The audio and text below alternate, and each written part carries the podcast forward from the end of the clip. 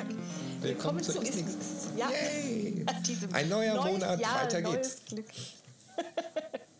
Eigentlich ein alter Monat, wenn man es so nimmt.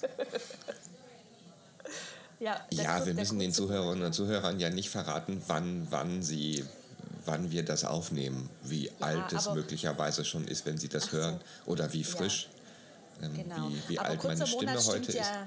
Genau, aber kurzer Monat stimmt ja in jedem Fall, weil Februar. Genau. Hello. Ach nee. Nee, das Nein. ist erst morgen. aber es ist noch Februar. ja, nein. Lieber Ihr Alex, schon wie geht's dir? Wie, wie geht's, sehr gut, sehr, sehr gut. Meiner Stimme geht es gerade nicht ganz so gut, aber äh, grundsätzlich geht es mir gut. Wie geht's dir? Der Grund, warum es deiner Stimme nicht gut geht, ist, weil es dir gut geht, sozusagen. Ja. Oder gut ging. Okay.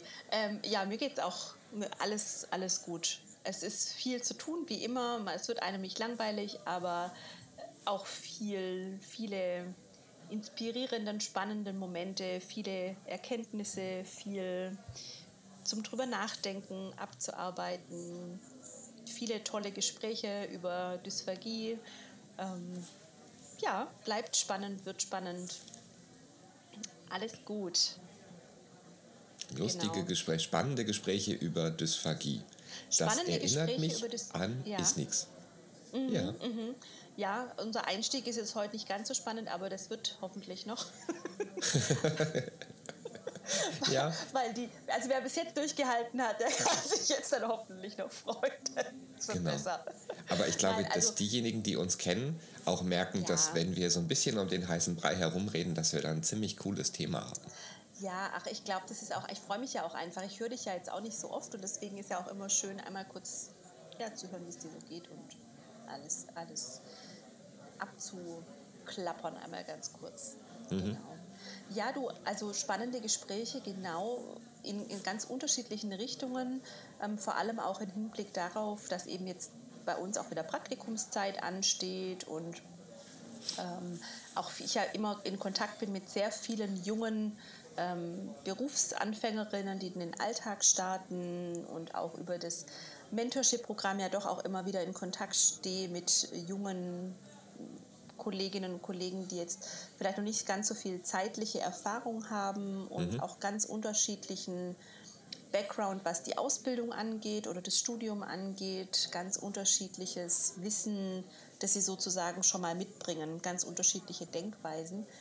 Und mir begegnet da tatsächlich immer wieder so eine Rückfrage, wie gehe ich denn damit um, wenn ich irgendwo hinkomme, an einen Arbeitsplatz, in eine Praxis, in eine Klinik, in ein Praktikum, was auch immer, Setting, ganz egal.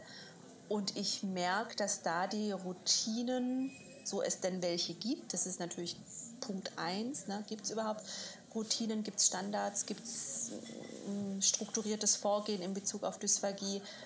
Wie gehe ich denn damit um, wenn das nicht dem entspricht, was ich gelernt habe?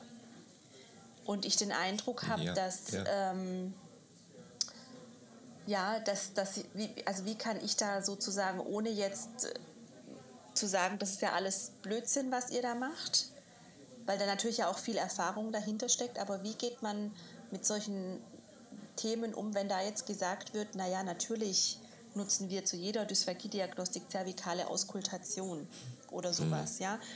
Also als ein Beispiel von, von ganz, ganz, ganz vielen. Und das, ich merke das tatsächlich in der Lehre schon auch, dass mich das herausfordert, wie, welche Inhalte verpacke ich jetzt wie und gebe ich mit. Weil normalerweise würde ich ja sowas, also wenn man jetzt bei dem Beispiel zervikale Auskultation bleiben will, würde ich dieses Tool im Sinne von Diagnostik gar nicht so sehr beleuchten. Ich würde mhm. vielleicht erwähnen, dass es die Möglichkeit gibt, mit allen ähm, Erkenntnissen, die man jetzt eben durch die Wissenschaft dazu gewonnen hat und meine klinische Erfahrung natürlich auch äh, dazu beitragen. Aber dadurch, dass ich ja weiß, dass sie damit konfrontiert werden in ihren künftigen ähm, Stellen, muss ich ja einmal dieses Wissen aufbereiten, wie es vielleicht gängigerweise genutzt wird, aber auch gleichzeitig ja. dieses kritische Denken mit dazu verpacken. Also im Prinzip ja doppelten Inhalt sozusagen ja. vermitteln. Einmal, ja, ja ich erwähne es jetzt doch, weil ich habe jetzt schon die Frage gekriegt, ja, warum lernen wir das denn dann, wenn es eigentlich ähm, ja, klinisch nicht so wirklich relevant sein sollte? Und dann sage ich auch, ja, ich bringe Ihnen das bei, weil Sie werden damit konfrontiert werden. Und damit Sie das dann kritisch reflektieren können, vielleicht auch mal nachfragen können und einfach damit irgendwie umgehen können. Und das ist schon eine riesen Herausforderung, finde ich, für die jungen Kliniker, die sich ja so feste Strukturen einfach wünschen, gerade am Anfang. Und ich mhm. will damit jetzt auch über, also es hört sich jetzt wieder so an, wie wenn es überall so wäre. Ich will damit jetzt auch gar nicht alle Kliniken, Praxen, wie auch immer, über einen Kamm scheren, gar nicht. Mhm. Aber es kommt halt doch immer wieder vor, dass da Strukturen etabliert sind, also oder eben Verfahren genutzt werden, wo man einfach mittlerweile weiß, das ist nicht ganz evidenzbasiert und man sollte darauf tatsächlich verzichten, beziehungsweise wir haben deutlich bessere Methoden, die effektiver sind, die ähm, zum Ziel führen und vielleicht auch ökonomisch sinnvoller mhm. sind. Mhm. Ja, das fällt so ein bisschen unter dieses, das, also ein bisschen unter dieses, das machen wir seit 20 Jahren so und äh, genau. äh, das ist schon immer gut gegangen. Ja. Ähm, ja. Ähm, ich habe ja in der letzten Zeit häufiger mal die Stelle gewechselt, irgendwie. Mm. Ähm, und es ist mir schon aufgefallen, dass gerade im Wechsel von Neurologie äh, Richtung, ähm, wir schauen uns mal bei anderen Fachrichtungen medizinischer Natur um, dass es da ein bisschen was anderes war. Das war mhm. ein krasserer Wechsel als ähm, von Neurologie zur Neurologie. Mm, mm. Ähm, und das betraf vor allem andere Berufsgruppen. Jetzt die Logopädie gar nicht so sehr, mm. aber eher so andere Berufsgruppen, dass man, meine Erfahrung ist eher, dass man beispielsweise mit, mit Ergos und mit äh, der Pflege viel besser über mm. eine, eine gute, effektive, sichere und äh, lebens qualitätssteigernde Versorgung der mhm. Patientinnen und Patienten sprechen kann, als jetzt beispielsweise in ähm, einer etwas anders gearteten ähm, Geschichte, in einem anderen Setting. Und mhm. dass man manchmal so denkt, ähm, nee, das, das kann so nicht sein, aber sich dann gleich auch überlegt, warum. Dass so äußere mhm. Rahmenfaktoren halt manchmal ganz ja. schlimm sind und es nicht möglich machen, dass es besser geht. Irgendwie war das ja. zu verwirrend? Ähm, ähm. Nee, ich glaube, ich weiß schon, was du meinst. Also ich, ich denke, dass es natürlich für die anderen Berufsgruppen nochmal was anderes ist, weil die ja viele Themenfelder haben, mit denen sie sich beschäftigen mhm. ähm, und, und viel, noch viel mehr ähm, Themen haben, mit denen sie up-to-date sein sollen. Also da denke ich, ist es schon auch unsere Bringschuld sozusagen in, in guter Zusammenarbeit, Wissen vielleicht auch oder aktuelle Erkenntnisse weiterzugeben, nicht zu erwarten, mhm. dass die von Haus aus schon wirklich auf einem guten Level sind, weil die ja wirklich, da geht es ja nicht, ich sage jetzt mal in Anführungszeichen, nur um Kommunikation und Schlucken, sondern da geht es ja um ganz körperliche Aspekte so. Mhm. Aber absolut, natürlich ähm, kommt da, ist da bestimmt auch historisch ganz viel, ich will es nicht sagen. Ich hatte. Äh, ja ich hatte beispielsweise eine, eine, Patientin auf einer Station mit Trachealkanüle, die da mhm. nicht wirklich gut aufgehoben war, aber ja. das war nicht so sehr das Problem. Das ja. Problem war eher, dass man als Lösungsstrategie hatte, wir rufen mal den Alex. Ähm, mhm. Ich mich um die Patientin gekümmert habe, ich meine Empfehlungen abgegeben habe und ähm, ich habe ein bisschen mit der Patientin gearbeitet und wir haben eine Menge mhm. rausbekommen in dieser einen Stunde. Und dann habe ich das mit der Pflege diskutiert und dann haben die gesagt, oh, da sind wir nicht für zuständig, das ja. musste mit dem Arzt besprechen. Und okay. dann habe ich mit dem Arzt gesprochen und er hat gesagt, ah, ja, ja, dann rufe ich mal eine Hals-Nasen-Ohrenärztin. Mhm. Die ungefähr ähm, dann drei Tage später fast dasselbe erzählt hat, wie mhm. ich auch und mal wieder meinen Befund kopiert hat. Mhm. Ähm, also was ich ja. ja. auch ganz gut finde, aber die Strategie auf dieser Station war, mit Therapeuten kennen wir uns nicht aus, wir kennen Ärzte mhm. und Pflegekräfte. Und mhm. dann kommt da mal so ein Therapeut. Ähm, ja, ja, und eigentlich glauben wir dem nicht. Aber gerufen haben wir ihn trotzdem. Mhm. Ja, ich, also, und das tatsächlich vermutlich mit, also hat jede Berufsgruppe so ihre besonderen Herausforderungen und erfordert so ein besonderes Fingerspitzengefühl im Umgang, sage ich jetzt mal, mhm. dass man wirklich im Sinne der Patienten da einfach auch was bewegen kann. Und wenn wir noch mal kurz so diesen Bogen zu den Logopäden zurückmachen, also was ich auch tatsächlich gar nicht möchte, ist, dass ich jetzt erfahrene Kolleginnen in ihrer Kompetenz einschränken möchte. Überhaupt gar nicht. Wir wissen ja alle, dass die Voraussetzungen vor, was weiß ich, 20, 30 Jahren komplett andere waren. Ähm, und das Wissen, das vermittelt wurde, auch. Und Aber auch damals gab es doch schon den, den Bedarf, sich weiterzubilden und den ja, Bedarf, auch mal kritisch darüber nachzudenken. Ja, ich, das weiß ich tatsächlich nicht, ob es damals schon diese, dieser Aspekt, dieses, dieses Weiterentwicklung. Also ich glaube, damals war das schon eher so dieses Kochrezepte vermitteln. Und okay. ich, also ich, ich weiß nicht, historisch gesehen, wenn da Dysphagie überhaupt eine Rolle gespielt hat. Ich meine, das war ja früher tatsächlich noch nicht so wirklich. Also ich kenne ja viele Kollegen, die während ihrer Ausbildung gar kein, mhm. gar nichts über Dysphagie gelernt haben und so. Ähm, und da ist so diese Frage, also wer hat die Verantwortung sozusagen dafür zu sorgen, dass die Therapeuten durchaus auf einem gewissen Wissensstand sind, sich weiterentwickeln, diese Erkenntnisse mitgehen. Und es gibt ja auch wahnsinnig viele, die sehr interessiert sind an neuen Erkenntnissen, die sich weiterbilden möchten, die da auch bereit sind, sich selber zu überdenken, kritisch zu hinterfragen und durchaus auch sagen können, ja Mensch, das habe ich jetzt vielleicht die letzten zehn Jahre nicht optimal gelöst, weil ich es nicht besser wusste oder wie auch immer, aber ich bin bereit, das zu ändern und dazu zu lernen, weil jeden, ja. ab jetzt fängt es genau. ja an. Ja? Also es ist ja, ist ja meine Entscheidung, ob ich sage, okay, mache ich so jetzt noch weiter, in der Überzeugung, dass es gut ist, was ich tue, weil jeder Tag, an dem ich ja dann quasi nichts dran ändere, ist ja eher suboptimal. Ja.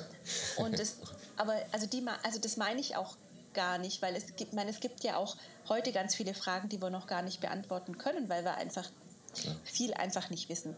Aber ich meine so dieses, durchaus vehemente Verteidigen von Techniken oder von Verfahren, die einfach überholt sind. Mhm. Und auch dieses, dieser Umgang mit Patienten. Also wie schaffen wir das auf eine respektvolle Art und Weise, da zu diesen, also diese Lücke zu schließen. Das kann ja nicht sein, dass dass es für einen Dysphagie-Patienten so eine krasse Rolle spielt, wo der seine, in welche Praxis der stolpert, in welche Klinik der landet. Also wir müssen doch ja. gewisse Standards erwarten können. Und ich meine, es gibt ja auch die Leitlinien. Ne? Es gibt ja die Leitlinien, die jetzt neu überarbeitet wurden. Ähm, wie ja, wo, wo viele Logos beteiligt waren. Hm wo, wo aber ja. trotz alledem man nicht, in, also ich bin mir sicher, dass äh, die nicht in jeder Praxis irgendwie verfügbar nee. sind, auch wenn da ja. neurogene Dysphagien behandelt werden. Ja. Und dieses, da sind wir jetzt wahrscheinlich auch schon wieder in so einem berufspolitischen Thema drin, ich weiß es nicht. Ist es, also kann man das eigenverantwortlich an die, an die Therapeuten abgeben oder muss es da irgendwelche zentralen Vorgaben geben? Ich weiß es nicht, aber ich, ich frage also mich ich, nur. Ich glaube, das, da, da hat man ja versucht mit dieser Fortbildungspflicht schon auch ähm, so ein bisschen ähm, ja. ein Werkzeug zu etablieren, das es eigentlich möglich macht, was aber de facto nicht funktioniert und völlig und stumpf ist, weil es eben so viele andere Möglichkeiten gibt, an diese Fortbildungspunkte ja, zu kommen. aber, ja. Und ich glaube aber auch nicht, dass es unbedingt Aufgabe der Hochschulen ähm, sein kann, dass jetzt bei der Vielzahl der Themen, wenn man jetzt neben der Dysphagie mal schaut, gibt es ja noch ganz viele andere, mhm. ähm, wo ähm, dieses kritische Denken und das Hinterfragen von Methoden sinnvoll ist, das schafft man nicht. Also in, in, in den wenigen Einheiten, ja, die man an einer. Fachhochschule oder an einer Hochschule zur Verfügung hat, ähm, kannst du das nicht machen. Man kann das anschneiden. Und ich finde ja. find das auch gut, wenn man irgendwie sagt, okay, ähm, dieses Stethoskop als bildgebendes Verfahren in Dysphagie, ähm, ich erkläre euch das mal kurz und dann könnt ihr das auch wieder vergessen, aber dann habt ihr es mal gehört. Ähm, das ist schon ganz gut, aber das bei jedem, bei jedem Teilaspekt der Dysphagie und bei jedem Teilaspekt mhm. der Logopädie zu machen, dann muss das Studium sechs Semester, äh, sechs Jahre dauern. Ja. Und die also hast du nicht. Ja, was du aber dieses, mhm. die Leute dahin zu bringen, kritisch nachzudenken, das sollte schon Aufgabe der Hochschule sein. Absolut, absolut. Aber also da, wie? Ja, hm. absolut. Ich, das finde ich tatsächlich auch wichtig. Also genau da, die, die, also die neuen Generationen, die müssen, die müssen diese Denkmuster verstehen und die müssen befähigt werden, selber zu denken und genau. kritisch die müssen zu grundsätzlich, wenn, wenn denen jemand ja. sagt, hier, wir machen das mit einem Stethoskop, dann genau. muss der, auch wenn der noch nie gehört hat, dass es ein Stethoskop gibt für die Dysphagie-Diagnostik, dann muss der von sich aus kurz drüber nachdenken können ähm, was sind denn die Wirkmechanismen? Was sind denn, was wird da überhaupt gemacht warum, und so weiter? Warum? Wobei genau. wir ja, also um nochmal kurz zurückzuschließen, ich glaube, wir sind uns einig, dass es kein bildgebendes Verfahren ist mit dem Stethoskop. Ja, ich habe diese virtuellen, so, diese so, virtuellen. Ja, das, das, das, hören natürlich unsere ja, ja. Hörer, nicht okay. die Gänsefüßchen. Nee, ich, ich hatte jetzt gehofft, dass der sarkastische Unterton das Ganze auch unterstützt. Ja, ich wollte es nur noch mal klar machen. Ja, nein. Also, ja, dass es im Prinzip so genutzt wird, als wäre es ein objektives Verfahren, um sozusagen genau. nochmal zusätzlich da Informationen zu gewinnen. Ja. Und das ist ja aber nochmal der Unterschied. Also ich verteufel ja das Stethoskop an sich nicht, ne, sondern nur in der Diagnostik, um mhm. da bestimmte Themen zu, ähm, zu evaluieren oder Parameter zu evaluieren. Ich meine, in der Therapie, wenn es um äh, die die Atem-Schluck-Koordination und die, um die Schluckapnoe geht und so, nutze ich das natürlich auch wenn es indiziert ist, aber so dieses gezielte, dieser gezielte Einsatz und die, weg von diesem ein Verfahren für alles und man kann es immer anwenden und geht so unreflektiert damit um. Ich meine, das, das sieht man ja heutzutage schon auch immer wieder noch, dass da einfach dieser Bedarf groß ist und dieses, ah, ich habe jetzt eine Fortbildung gemacht zu einem bestimmten Verfahren, deswegen setze ich das auch ein. Mhm. Weil das wird sich ja sonst nicht lohnen, wenn ich das nur bei drei Patienten oder so einsetzen würde oder ja. so. Und dann so eine teure Fortbildung gebucht habe. Ja, ja, und das ist so dieses, dieses, ähm, dieses kritische Denken, dieses, also das ist, glaube ich, wirklich zentral und das kann man ja dann auf alle Störungsfelder übertragen. Ne? Also diese, ja. dieses, wenn diese Denkstrategien, diese Muster einfach da sind, aber trotz alledem, selbst wenn wir das jetzt den jungen Kolleginnen mit auf den Weg geben, das ist ja schon auch eins, also wenn ich jetzt von mir spreche, von meinen wirklichen Zielen, was natürlich im Unterricht durchaus manchmal frustrierend sein kann, das kann ich auch absolut nachvollziehen. Ähm, aber ich finde es einfach unerlässlich, aber trotz alledem werden sie ja konfrontiert mit anderen Denkmustern, mit alten Denkmustern, also alt im Sinne von äh, schon eine Weile in der Klinik irgendwie tätig. Es können ja durchaus auch junge Kollegen sein, die vielleicht aus einer anderen Schule kommen, die vielleicht anderes Wissen vermittelt bekommen haben, wo mhm. ich dann schon auch denke, diese, diese Ausbildungsstätten, genauso wie die, Fortbildungs, äh, die, Fortbild, also die Fortbildungstreibenden, haben ja genauso eine Verantwortung, ja, weil das, wer kontrolliert denn da, auf welchem Wissensstand ähm, da Wissen vermittelt wird und äh, entspricht es dem aktuellen Wissensschatz oder dem Evidenzniveau ja, ja. oder da gibt's ja, es gibt ja keinerlei Kontrollinstanz. Doch, es gibt auf ganz vielen Fragebögen ähm, so einen Punkt, ähm, warum glauben Sie, dass Sie Experte sind? Oder warum sind Sie Experte? Und dann trägt ja. man da als zukünftiger Dozent was ein und dann ist ja. das quasi der Nachweis, dass man ähm, so eine Fortbildung geben ja. kann. Ja. Ähm, und auch da wieder ganz klar der Hinweis, es gibt ganz, also wirklich so viele wundervolle Fortbildungen, die so viele Erkenntnisse liefern, wo ich, also tolle Dozenten, wo ich mich drum reißen würde, regelmäßig irgendwie zuzuhören, weil es einfach so viel Inspiration auch einfach bringt, mhm. diesem Berufsfeld gegenüber.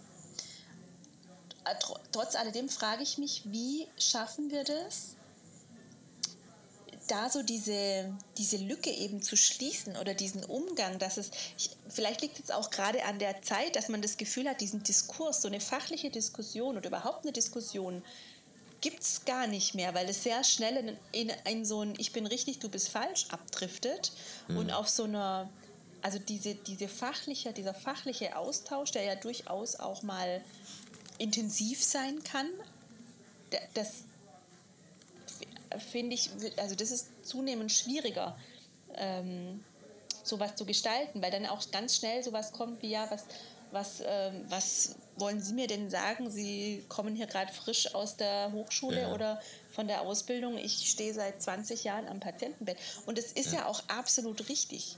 Also das ist ja auch ein Erfahrungsschatz, der ist ja großartig und wichtig. Genau, aber wenn beide mal quasi ihre ähm, ihren wertvollsten Besitz nehmen würden. Nämlich die eine Seite die Erfahrung und die andere mhm. Seite das neue Wissen. Ja. Ähm, und das kombinieren würden, also in einen großen ja. Sack schütteln und dann ja. auf beide wieder verteilen. Das wäre doch gut. Dann und, könnte mhm. die eine Seite sagen, oh, okay, äh, das habe ich jetzt irgendwie nicht verfolgen können, da gibt es neue Studien, das ist cool, ja. ähm, dann müssen wir das überlegen und ja. die andere sieht, ähm, okay, nur weil es jetzt eine neue Studie mit irgendwie sieben genau. Probanden gibt, aber die Evidenz ähm, in der Praxis sagt, na, das funktioniert trotzdem oder das ist eine ganz gute Geschichte ja. und dann trifft man sich in der Mitte. Das wäre doch irgendwie, man und da halt sind wir ja genau, da, genau, und da sind wir ja genau bei evidenzbasiert. Ne? Das trifft ja da ist halt, gehört ja die wissenschaftliche Erkenntnis genau gleichwertig dazu wie, wie die Erfahrung und die praktische Aber Erfahrung. Man, man, muss das Aber eben dieses, zusammenbringen. Wer, genau, dieses Zusammenbringen. Und es gibt ja auch, also ich kenne auch wirklich tolle Beispiele, wo genau das auf, also hervorragend funktioniert mhm. und es so eine richtig, eine, eine, auch tolle Einheiten gibt und ähm, dass ein Austausch auch auf Augenhöhe ist. Das eine mit mhm. dem Erfahrungsschatz und das andere eben vielleicht mit einem kritischen ähm, Touch auf bestimmte Dinge nochmal zu schauen. Aber das ist eben so individuell ähm, abhängig davon, wo, wo man jetzt hinkommt und was man für ein Mensch da findet. Und mhm. ich glaube, dieses Festhalten an, an dem, was ich weiß, an dem, was ich kenne, hat vielleicht auch ein Stück weit was mit Unsicherheit zu tun, im Sinne von, naja, wenn ich mich aus diesem aus diesem bekannten Terrain wegbewege. Wer weiß, was da auf mich wartet. Mhm. Ähm das ist so eine Komfortzone, Komfortzone mhm. in der man mhm. sich da befindet. Ich meine, es ist ja auch gut, wenn das über ähm, eine, über Dekaden quasi gut funktioniert ja. hat. Also ich mache heute auch noch Dinge, die ich irgendwie vor 18 Jahren als äh, frischer Logopäde gelernt habe und ja. die ich mir abgeschaut habe und von, von, denen ich manchmal heute denke, also wenn man sich das mal genauer anschauen würde, glaube ich nicht, dass das funktioniert, aber es funktioniert irgendwie. Und mhm. am Ende hat es vielleicht damit zu tun, dass das nur eine etwas intensivere Interaktion mit den Patienten ist, aber mhm. jetzt eigentlich gar nicht mehr das ursprüngliche ähm, den, das ja. Setting haben sollte. Aber dieses Zusammenbringen, ähm, mhm. mehr miteinander reden, weiß ich nicht, macht schon irgendwie, das müsste man irgendwie etablieren können. Man müsste mhm. irgendwie in Praxen und auch in Teams ähm, sagen können, ja, wir müssen Fallbesprechungen machen. Mm. Und natürlich kostet das mm. Zeit und natürlich kostet das auch Arbeit, dass sich jemand hinsetzt und seinen mm. Patienten beschreibt und eine kurze Annahme irgendwie darüber kurz berichtet und dann alle gemeinsam im Team das diskutieren und über ein Für und Wider und jeder mm. sagt halt seine Gedanken und dann ja. ähm, keine Wortmeldung ist irgendwie mehr wert als die andere, aber mm. ähm, so kann man so einen Fall ganz gut diskutieren. Ja, klar, das dauert Zeit. Auf der anderen mm. Seite verbessert man damit die Arbeitsqualität und die Qualität der logopädischen Versorgung mhm. in Praxen und in Kliniken viel mehr, als wenn man alle ähm, zu irgendeiner bestimmten Fortbildung schicken würde. Mhm. Also äh, ja, das, ja, ich glaube, dass, dass das mhm. auch eine Art der Fortbildung ist, die tatsächlich ähm, ja vielleicht auch entsprechend honoriert werden sollte. Also jetzt von mhm. ähm, Krankenkassen zum Beispiel, dass sie sagen, oh, sie machen Fallbesprechungen, ähm, dann gibt es dafür Fortbildungspunkte für alle. Mhm. Why not? Geht bei den Ärzten doch auch. Ja. Ja, also ich, absolut, absolut. Ich finde diesen off, dieser offene Austausch ja absolut wichtig. Aber ich habe dann, also ich habe das auch schon selber erlebt vor vielen Jahren, ähm, wo es dann um diesen, auch um den klinischen, um die klinische Arbeit ging und wo dann häufig auch so diese Offenheit zu einer gegenseitigen Hospitation teilweise gar nicht da war weil okay. man sich entweder nicht in die Karten schauen lassen wollte oder eben gar nicht mhm. das anfangen diskutieren wollte, das eigene Handeln nicht reflektieren ähm, wollte, warum auch immer. Also und da habe ich schon durchaus den Eindruck, dass das eher routiniertere Kollegen, Kolleginnen betrifft als jetzt äh, ganz, ganz junge. Und ähm, da wäre irgendwie so eine, so eine übergeordnete Struktur oder so eine Offenheit für einen Diskurs tatsächlich wünschenswert. Ja. Hm. Hm. Also jetzt bei allen Kolleginnen und Kollegen auch aus anderen Fachrichtungen, die ich so kennengelernt habe, ähm, ja, manchmal trifft man so auf Sturköpfe. Ähm, dieses, das machen wir seit 20 Jahren so, aber ich, äh, ich kann es nur aus den vielen ähm, Klinikwechseln, die ich in letzter Zeit gemacht habe, sagen. Also eigentlich sind die meisten doch eher offen. Ja, ja, und, ja, ja, klar. Und ja, aber ich, mich würde jetzt tatsächlich interessieren, wie, wie das so ähm, in, in unserer Zuhörerschaft quasi mm. wahrgenommen wird. Also mm. ob da sowas wie ein offener Diskurs da ist. Ähm, oder ob ich jetzt das Glück hatte, irgendwie nur immer an die richtigen Leute geraten mm. zu sein. Ähm, ob das einen Unterschied macht, ob man jetzt irgendwie eine Praxis ist, die viele Praktikantinnen und Praktikanten nimmt, wo man dann ähm, auf der einen Seite entweder am Ende viel offener ist, weil ständig frischer Input kommt mhm. und man sich immer auf neue Kolleginnen und Kollegen einlassen muss, als jetzt im Gegensatz zu einer Praxis, wo irgendwie ähm, drei schon seit Dekaden zusammenarbeiten mhm. und da kam nie ähm, mal so ein bisschen frischer Wind oder so rein. Ob das tatsächlich einen Einfluss hat mhm. oder ob das auch eher umgekehrt ist, dass so ein eingeschworenes Team von sich aus schon mhm. viel ähm, offener für den internen Austausch und so ist. Mhm. Also ähm, äh, Kommentare, Leute, schreibt uns. Erfahrungen. Ja, ich ja, finde das genau. super. Ich das, das fände ich irgendwie spannend zu wissen. Finde ich, find ich auch super spannend. Und vor allem, wie kann man gerade, weil, also ich sehe mich da schon auch in der Verantwortung und meine Kollegen und Kollegen, die da wirklich auch an, an erster Stelle diese Impulse mitgeben. Ne? Also die mhm. wir ja schon auch dafür verantwortlich sind, maßgeblich ähm, Denkstrukturen mitzugestalten einfach. Mhm. Und wie können wir da noch besser vorbereiten oder noch besser unterstützen, um dann wirklich so einen Diskurs auch mit zu ermöglichen. Ja. Also ich auch ne, gar nicht auf so eine überhebliche Art und Weise, das meine ich überhaupt gar nicht. Dieses, naja, aber es gibt doch die Studie, wieso machten ihr das noch so? Das ist ja total das meine ich damit überhaupt gar nicht. Darum, das, nee, weil nee, es hilft klar. ja keinem. Ne? Es hilft den, ja. am Ende vom Tag drehen wir uns dann wieder viel zu sehr um uns selber und wir spielen ja. aber keine Rolle, weil es geht um die Patienten und um die genau. bestmögliche Patientenversorgung. Aber ich glaube, genau diese Frage, ähm, warum, es gibt doch diese Studie, ähm, das muss man quasi von mir aus in Rollenspielen mit Studenten durchmachen. Mhm. Also ähm, ich frage halt ja irgendwie, äh, ich frage meine Studentinnen und Studenten gerne irgendwie nach dem Warum. Ja, und ja, ähm, mhm. über ganz weite Zeiträume kommt dann auch erstmal nur ein fragender Blick. Mhm. Aber und dann kommt halt irgendein Thema und dann kommt wieder ein Warum. Und irgendwann mhm. ähm, dieses Warum ist etwas so, warum machen Leute das so und wie kann es mhm. sein, dass trotz Studie trotzdem irgendwie noch ein, ein, ein Thema mm. die Praxis beherrscht, von dem man denkt, ach, wirklich immer noch?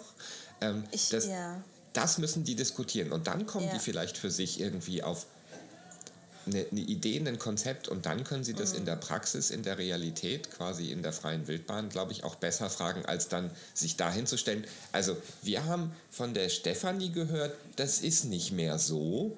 Mhm. Ähm, das kommt ja. halt irgendwie auch nicht gut an. Aber dieses mhm. kritische Denken, das kann man vielleicht eher im im Rollenspiel? Ich, ich würde tatsächlich das immer gar nicht nur auf einzelne Studien beziehen, hm. weil ja Studien durchaus doch oft in einem Rahmen geschaffen werden, der sich nicht immer mit dem Alltag übertragen lässt oder vergleichen ja. lässt. Aber sowas wie Leitlinien zum Beispiel, ne, da wird ja diese Evidenz zusammengefasst und äh, dargestellt und natürlich muss man das auf den Alltag übertragen. Und wenn dann auf so eine Frage, warum macht ihr das denn so? Es gibt doch ähm, Evidenz, die das mittlerweile widerlegt hat oder das, das dieses und jenes Vorgehen ähm, bevorzugt oder als, als effektiv bezeichnet hat. Und wenn dann quasi nicht kommt, das, weil wir das schon seit 20 Jahren so machen, sondern weil dann kommt, naja, unser Setting ist ein besonderes und wir haben die und die Klientel und die und die Patienten, mhm. wo man das vielleicht nicht übertragen kann. Und deswegen haben wir in unserer genau. Erfahrung gemerkt, dass einfach dass den Patienten gut tut, das so und so und so zu machen, ja. ist es nochmal ein anderer Diskurs und nochmal ein ganz anderes Entgegenkommen auf, auf Augenhöhe, was ich mir einfach wünschen würde von allen Seiten dieser, mhm. diese doch auch Offenheit oder auch mal klar zu sagen, ja, dann sagt mal eurer Dozentin schönen Gruß. Das ist irgendwie fernab von jeglicher Realität. Also ja. so eine übertragenen ja, ja, Aber genau. ich, ja, da, da tue ich mich tatsächlich manchmal schwer, die bestmöglichen Ratschläge einfach tatsächlich auch ja. zu geben, damit, damit es nicht in so eine in so ein, damit die Welt nicht so aufeinander clashen und dann alle frustriert sind sozusagen, sondern das wirklich ein sehr, also das ist auch die Ausnahme, muss ich sagen. Es ist nicht so, dass meine Studenten dann irgendwie alle zurückkommen und sagen, oh mein Gott, das sind ja komplett, gar, das gar nicht. Also ich, ja genau, nee, das auch nicht. Aber ähm, das ist heißt nicht nur bei, den, bei meinen Studenten, sondern das fällt mir eben in unterschiedlichen Settings, in unterschiedlichen Szenarien mhm. immer wieder auf. Und ich frage mich einfach, wo genau ist die Stellschraube, wo wir diese unterschiedlichen Professionen gut zusammenbringen können? Wo mhm. ist die Schnittstelle, wo wir, weil wir können jetzt nicht sagen, wir warten jetzt irgendwie noch die zwei Generationen, bis die durch sind. Also gar nicht, ne? also überhaupt nicht, weil das hat nichts mit dem Alter zu tun, überhaupt nee, gar nicht. Gar nicht. Aber nee. das finde ich, da freue ich mich auf Impulse tatsächlich. Ja, ja. Schreibt Unbedingt. doch mal also, in die Kommentare, Kommentare, was euch da gut helfen würde. Wie man auch die erreicht, die vielleicht nicht ähm, es in ihrer persönlichen Verantwortung erreichbar sein sehen. wollen. genau, ja, genau, ja. genau. ja. Das ist ein bisschen wie telefonieren. Die einen gehen ran und die anderen drücken einen weg. genau. Ich würde sagen, dann äh, drücken wir uns jetzt doch auch mal und weg. Und wir drücken uns jetzt weg, genau. Ma, das ist doch mal ein schönes dieser, Schlusswort. Ja, okay, in diesem Sinne, ähm, schreibt genau. Kommentare. Genau, ja. Mal gucken, vielleicht finden wir eine Lösung. Nee, finden wir nicht. Also wenn du schon keine hast als äh, jemand, der quasi an den Stellschrauben der Ausbildung sitzt, ja. Na, ich bin gespannt auf die Kommentare. Ich auch, ich auch. Ich ja. freue mich. Und äh, wir diskutieren das gerne weiter. Auf jeden ähm, Fall. Genau. Und äh, eigentlich wollte Steffi jetzt noch einen Teaser für das nächste also. Thema rausbringen. Aber ich habe ihr gesagt, das soll sie nicht machen. Wir okay. haben noch nie ein neues Thema geteasert. Alles klar, dann lassen wir es. In diesem Sinne, stay hungry. Stay tuned. Bis zum Ciao. nächsten Mal. Tschüss.